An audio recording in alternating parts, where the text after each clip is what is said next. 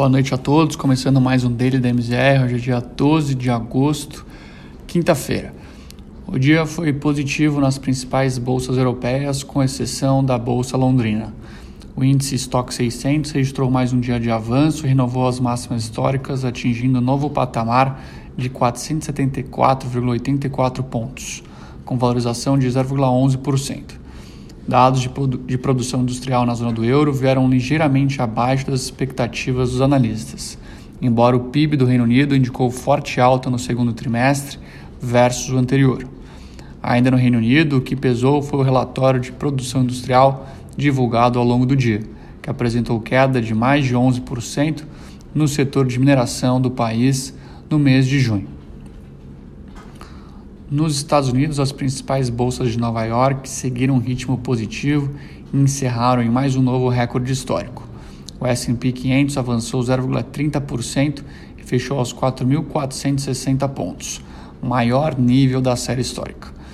Mesmo com uma alta tímida de apenas 0,04%, o índice Dow Jones também renovou sua máxima.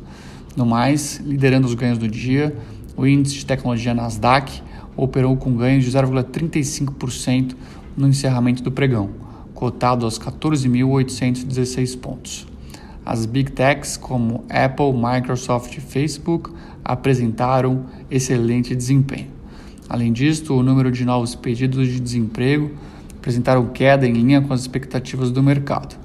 No entanto, o índice de preços ao consumidor operou em alta de 1% no mês passado, se comparado com junho, número acima do aguardado pelos agentes.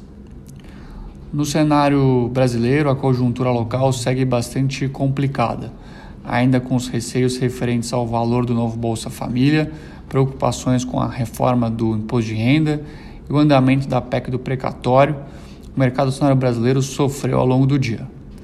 Ao fim desta quinta, a queda do Ibovespa foi de 1,11%, com fechamento na casa dos 120.700 pontos.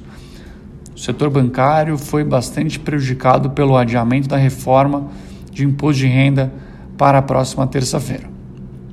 Além dos quesitos políticos e fiscais, que têm ajudado a sustentar os ativos de renda variável local, os resultados corporativos divulgados hoje ficaram abaixo das expectativas.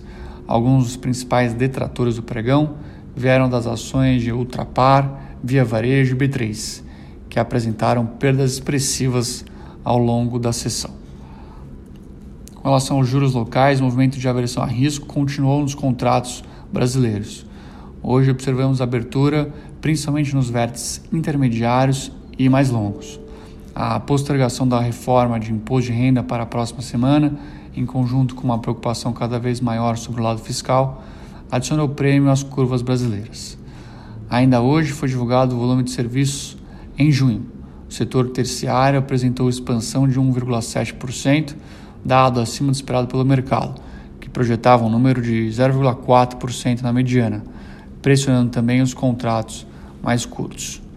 Com relação ao câmbio, o cenário político também afetou diretamente o, a moeda brasileira com o adiamento da reforma do imposto de renda. A moeda americana apresentou alta na casa do 0,6%, fechou o dia cotado a R$ 5,25. Outro fator relevante no dia foi o aumento dos juros no México, embora já esperado pelo mercado. A entidade mexicana levou os juros do país para 4,5%, com decisão mais acomodativa que o esperado. Por fim, o IFIX, principal índice de fundos imobiliários do mercado local, apresentou baixa de 0,64% nesta quinta-feira. Bom, por hoje é isso, pessoal. Tenham todos uma excelente noite e até amanhã.